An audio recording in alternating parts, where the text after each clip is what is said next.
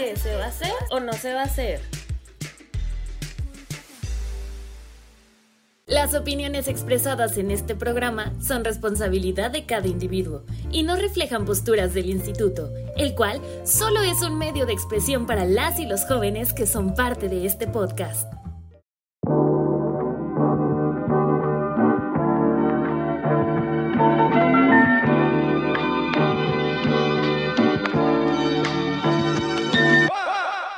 Bienvenidos a un episodio más del podcast ¿Se va a hacer o no se va a hacer? Mi nombre es Emanuel Bonilla y el tema que vamos a estar abordando hoy es jóvenes laborando.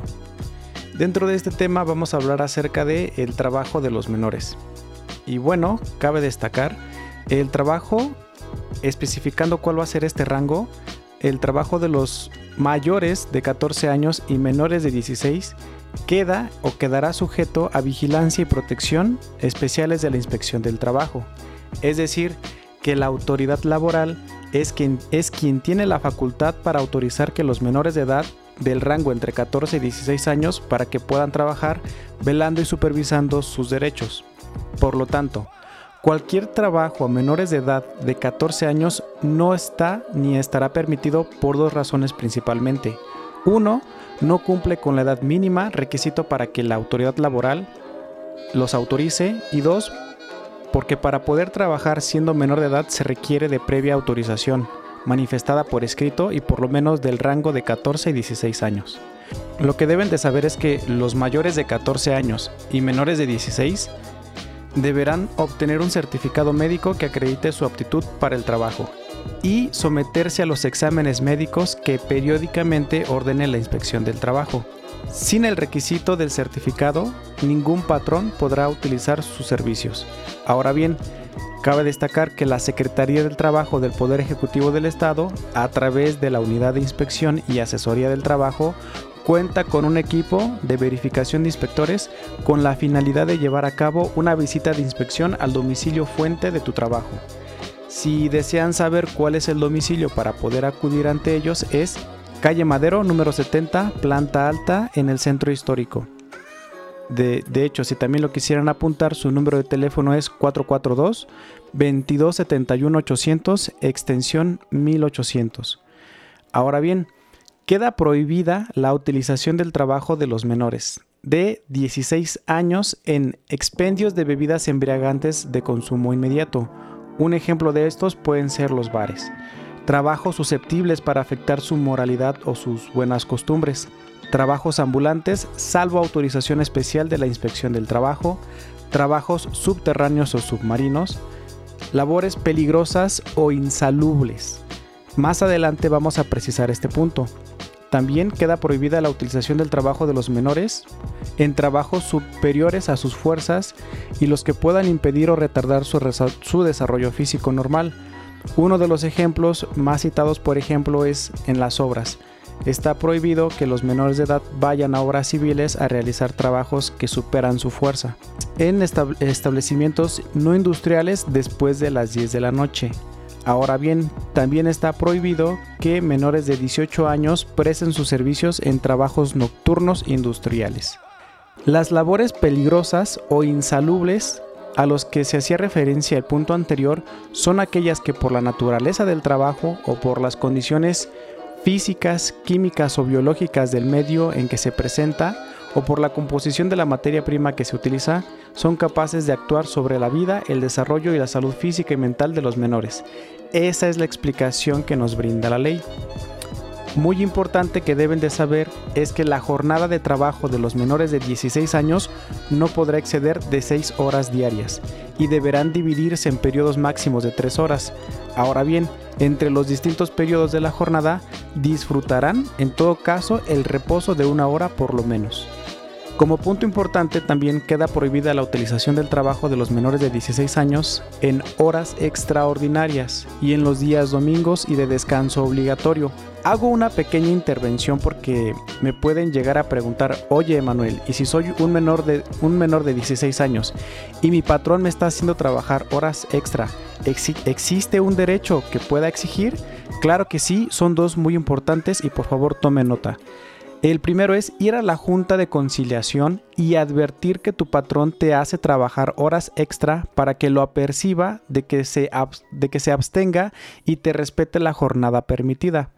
Y el segundo derecho es que las horas extraordinarias si te hicieron trabajar horas extraordinarias, se te, tendrán que pagar con un 200% más del salario que corresponda a las horas de la jornada. Y el salario de los días domingo y de descanso son obligatorios. Ahora bien, cabe señalar, y es de suma importancia, los trabajadores no están obligados a presentar sus servicios en sus días de descanso. Si se, si se quebranta este acuerdo, el patrón está obligado a pagar, a pagar al trabajador, independientemente del salario que le corresponda por el descanso, un salario doble por el servicio prestado.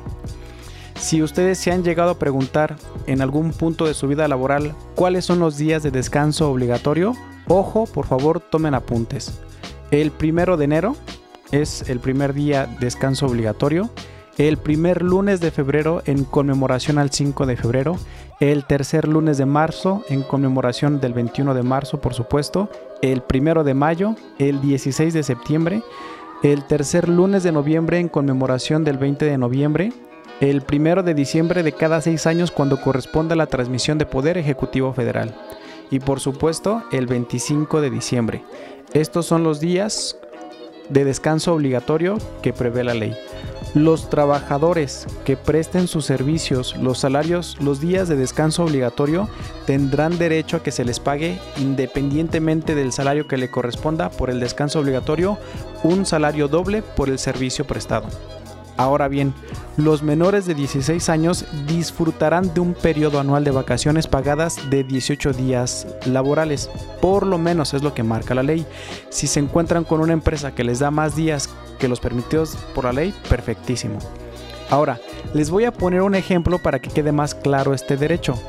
Si tengo 14 años y comienzo a trabajar bajo los requisitos que contempla la ley y cumplo mi primer año prestando mis servicios, soy acreedor en que en lugar de que me den 6 días de vacaciones como derecho común de los trabajadores mayores de edad, por el simple hecho de ser menor a 16 años, tengo el derecho exigible de tener 18 días de vacaciones.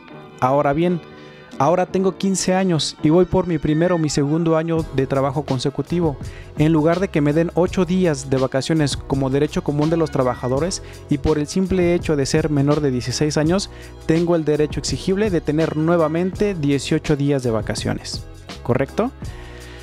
Bueno, esto para que lo tomen en cuenta y no se les pase. Por otra parte, los patrones que tengan a su servicio menores de 16 años están obligados no es si quieren, están obligados a exigir que les exhiban los certificados médicos que acrediten que están aptos para el trabajo.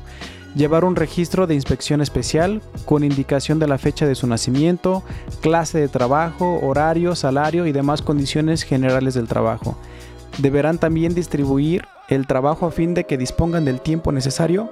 Deberán distribuir el trabajo a fin de que dispongan del tiempo necesario para cumplir sus programas escolares. De hecho, si van a empezar a trabajar, debe de haber una homologación, un, equilibrio entre su trabajo y sus estudios. ¿De acuerdo? Proporcionarles la capacitación y adiestramiento en los términos que señale la ley misma, proporcionar a las autoridades del trabajo los informes que les soliciten y por último, si se llegan a preguntar dónde puedo conseguir ese certificado médico que me solicita la ley para que yo pueda trabajar, les digo que lo tendrán que solicitar en la Secretaría del Trabajo y Previsión Social. Si quieren anotarlo, les paso el dato. La dirección es calle Ignacio Zaragoza, número 313, la colonia San Ángel. De hecho, una mayor referencia está antes de llegar a urgencias del IMSS frente al edificio azul de, de Zaragoza. Ahí los van a poder atender de lunes a viernes de 8 de la mañana a 6 de la tarde. Por último, los puntos más importantes que deben de tomar en cuenta es que cualquier violación a sus derechos laborales puedan acudir y serán atendidos de manera gratuita en la Junta de Conciliación y Arbitraje del Estado de Querétaro de lunes a viernes de 8 de la mañana a 6 de la tarde. Ahora, otro, otro, uno de los consejos que yo les puedo dar es, por favor, no vayan a firmar hojas en blanco, no se dejen intimidar, conserven la calma, existe, existe el tiempo para aclarar su situación laboral y lo más importante, no firmen renuncia ni al inicio cuando están en capacitación ni al final cuando los separen de sus actividades laborales. De mi parte es todo, espero haya sido de su agrado e, e utilidad la información. Mi nombre es Emanuel Bonilla, gracias por escuchar esta nueva sección de Se va a hacer o no se va a hacer, que sigan pasando un agradable día.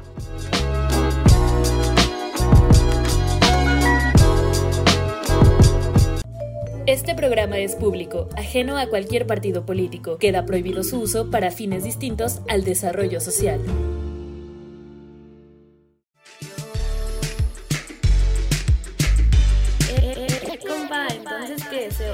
O no se va a hacer?